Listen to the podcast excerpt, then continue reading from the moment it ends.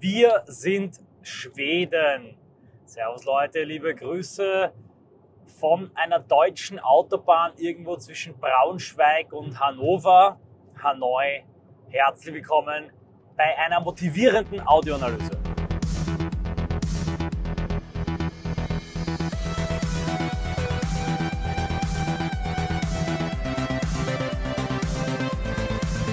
Warum sind wir Schweden? Ja, keine Angst, ich will jetzt nicht behaupten, dass Deutschland Schweden werden muss, wenngleich das Land in der neuen Regierung, ich sage nur Stichwort nordische Abschiebeallianz, gute Wege einschlägt.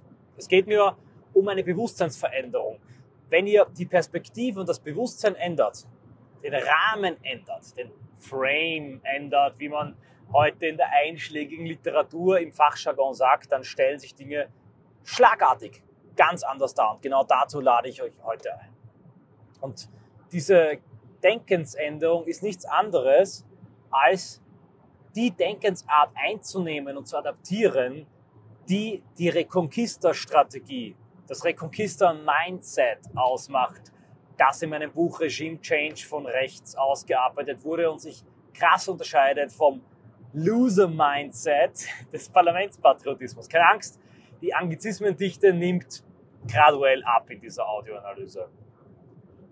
Wir haben in Deutschland im Moment ein Wählerpotenzial der AfD in der letzten Sonntagsfrage von 22 Prozent. Überall über 20 Prozent. Wir haben Wahlberechtigte in Deutschland im Moment, Stand letztes Jahr, 61.180.000.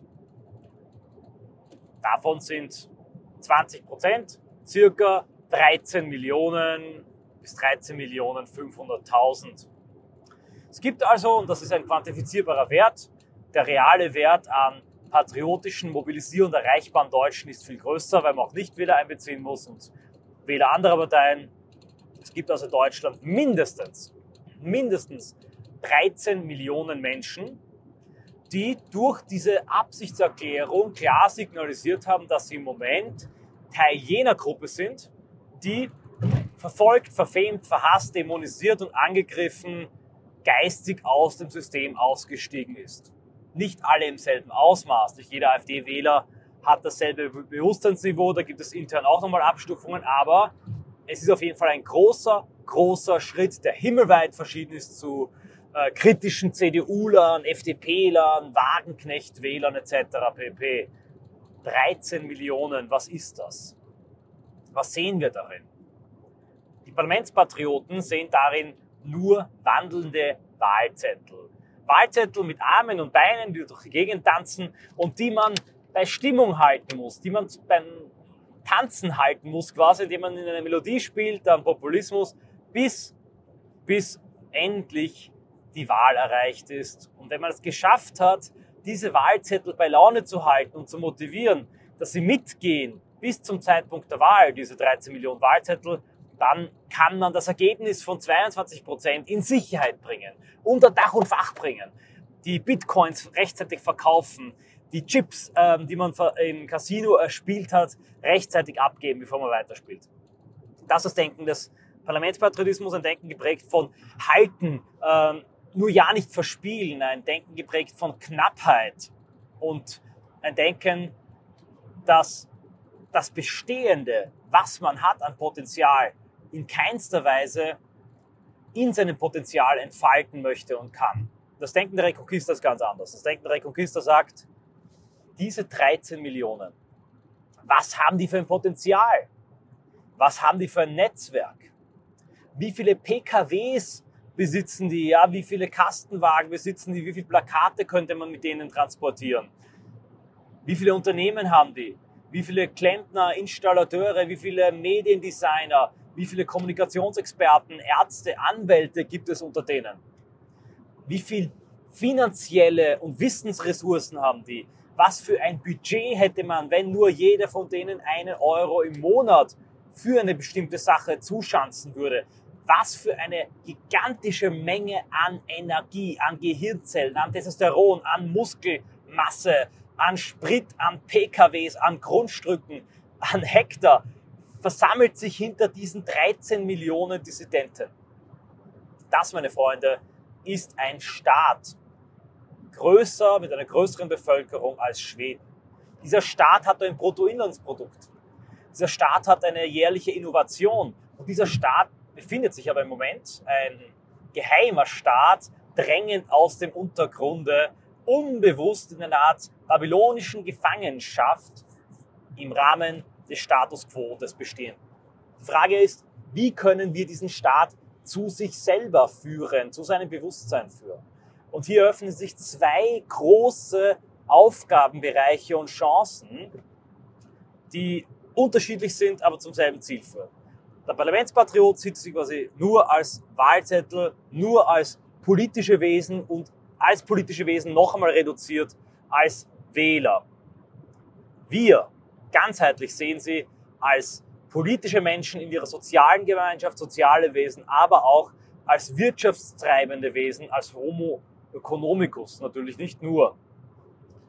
Dieser geheime Staat, diese sich selbst unbewusste Nation in der Nation, dieser Schattenstaat, der muss mobilisiert, organisiert und vernetzt werden. Politisch bedeutet das, diese 13 Millionen in lokalen, regionalen Gruppen lateral zu vernetzen, ihnen alles an Wissen, an Schulung, an Weltanschauung, an Aktivismus beizubringen, was geht und jeden Einzelnen bis zu einem gewissen Grad, soweit es geht, zu einer Ein-Mann-Aktivismus-Maschinerie zu machen.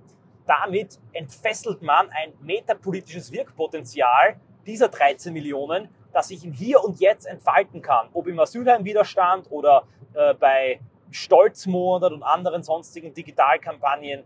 Es hat eine gigantische Wirkung, die bereits jetzt loslegt und dazu auch führt, dass das äh, Potenzial auch numerisch wächst, nicht nur in der Qualität. Und damit, wenn die Wahl da ist, man noch ein viel höheres Stimmungspotenzial abrufen kann. Das ist die politische Seite. Dazu kommt aber auch eine ganz entscheidende ökonomische Seite. Ich habe es bereits anklingen lassen. PKWs, Ressourcen, Unternehmen, Angestellte, Vermögen, Kapital, was hier ein Kapital versammelt ist in diesen 13 Millionen, das ist gigantisch. Natürlich ist es nicht so verfügbar und liquide, wie wenn das Ganze eine Firma oder ein Land wäre. Man kann auch keine Steuern erheben.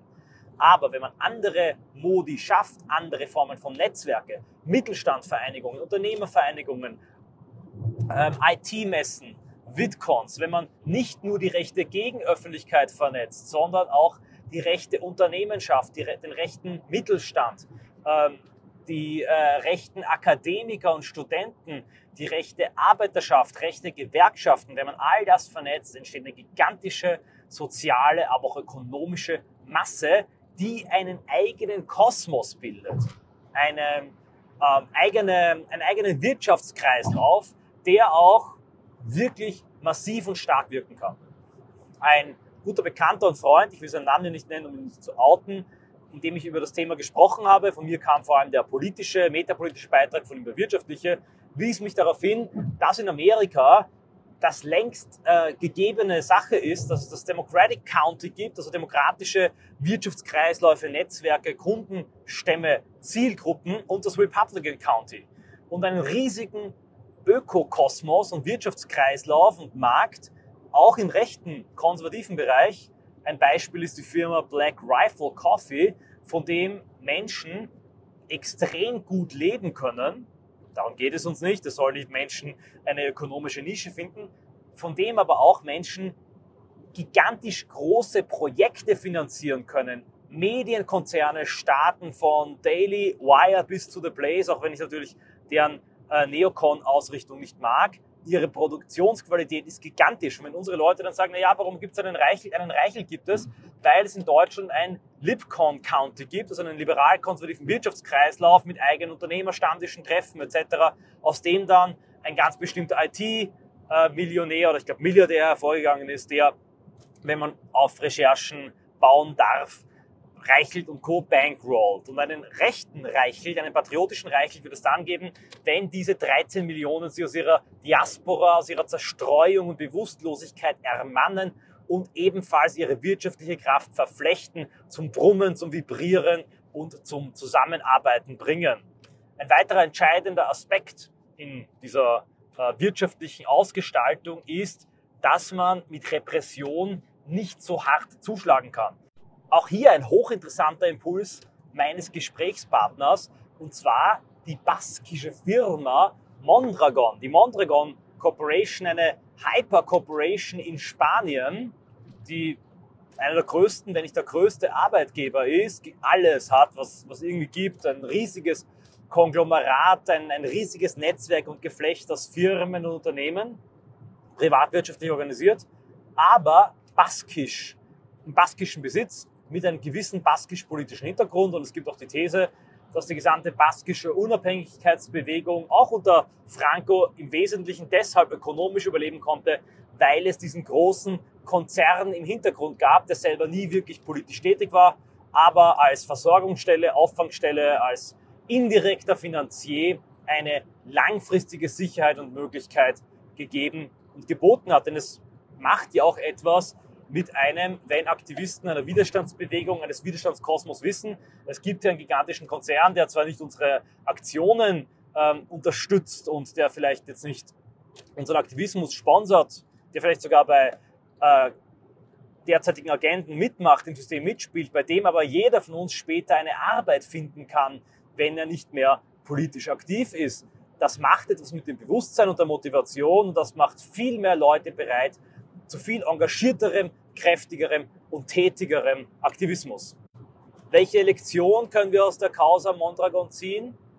Die Privatwirtschaft ist auch für einen sanft totalitär, insbesondere für einen sanft totalitär liberalen Staat sehr schwer abzudrehen.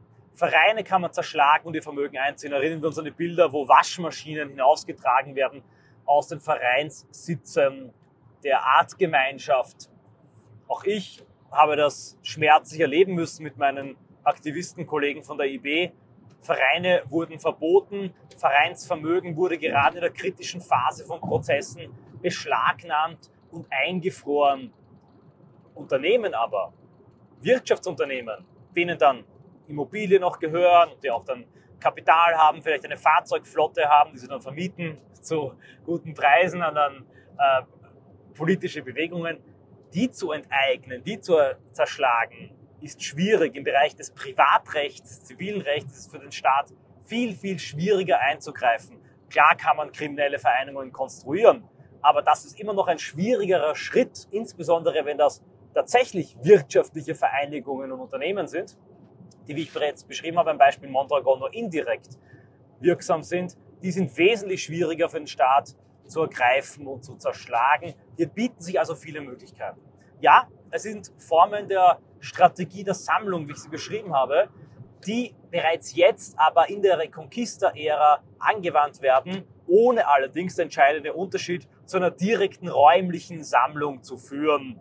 Es geht darum, die geheime versteckte Nation, der geheime Staat drängend aus dem Untergrunde, der auch wächst und wächst mit der AfD an derzeit doch losen, ungebundenen, nicht abgeholten, unzufriedenen Deutschen, übertragen auf Österreich dasselbe mit der FPÖ, zu aktivieren, zu organisieren, zu vernetzen und zu vereinen.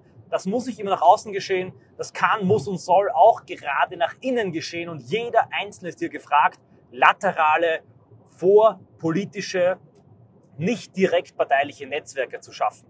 In seinem Bereich, in dem Bereich, wo er tätig ist. Wenn er ein Kleinunternehmer ist, dann schafft er einen Kleinunternehmerverband und lädt dazu irgendeinen Investor ein, Markus Krall oder Olli investiert oder vermietet Tagebuch für ein Gespräch, vernetzt die Leute dort, klopft sie politisch ab und konsolidiert sich dann neu mit dem harten AfD-wählenden patriotischen Kern.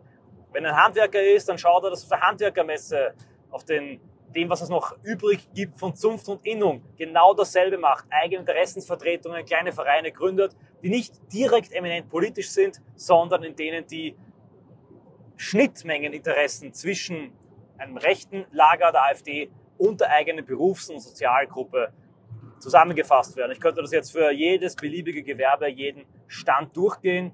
Das ist die Aufgabe, die wir gemeinsam erledigen müssen, die die Machertypen mit Vision, mit ähm, Willen zu mehr und mit der Fähigkeit haben, aus Willen und Ideen Realitäten zu setzen, in ihren Bereichen umsetzen müssen. Wenn wir es schaffen, diesen schlafenden Riesen zu erwecken, dann erzittert die gesamte Nation und mit diesem schlafenden Riesen können wir auch die Reconquista nachhaltig vorantreiben und im schlimmsten Fall sollte es trotz allem scheitern, fließend zu einer Strategie der Sammlung übergehen. Das war's, was ich dazu zu sagen hatte. Danke fürs Zuhören. Bitte verbreitet meine Analysen. Wenn ihr sie anhört und versteht und begreift, dann wisst ihr wahrscheinlich auch, warum sie überall zensiert und gesperrt sind. Ich habe keine Reichweite außer euch. Also liegt es an euch, dafür zu sorgen, dass mehr Menschen von diesen Ideen erfahren, sodass auch die Richtigen, die Entscheidenden von ihnen erfahren und sie gemeinsam mit mir und vielen anderen umsetzen.